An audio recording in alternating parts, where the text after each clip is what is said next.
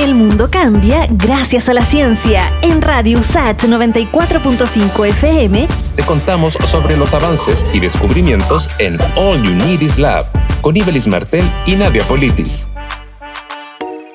Los ministerios de Salud y de Ciencia informaron que los ensayos clínicos para probar vacunas contra el coronavirus en Chile debieran comenzar en agosto. El virólogo de la USACH, Marcelo Cortés, explica cómo es la vacuna de Cancino Biologics de origen chino, una de las opciones que se baraja probar en el país. A esto se denomina vacuna vectorizada.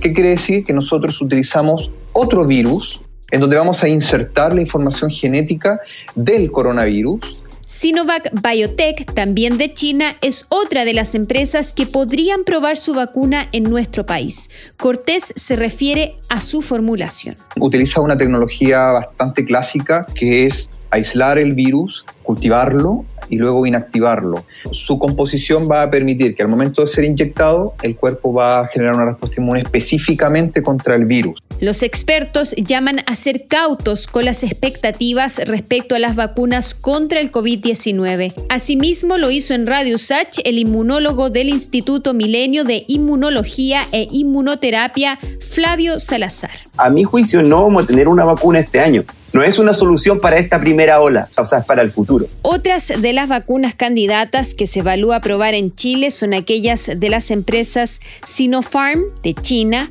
de la Universidad de Oxford y AstraZeneca de Inglaterra, al igual que el Imperial College, BioNTech de Alemania, Moderna de Estados Unidos y Bharat Biotech de India. El mundo cambia gracias a la ciencia. Pronto volvemos con más noticias, descubrimientos y avances en All Unities Lab. En Radio USACH 94.5 FM con Ibelis Martel y Nadia Politis. Radio USACH, la radio de un mundo que cambia.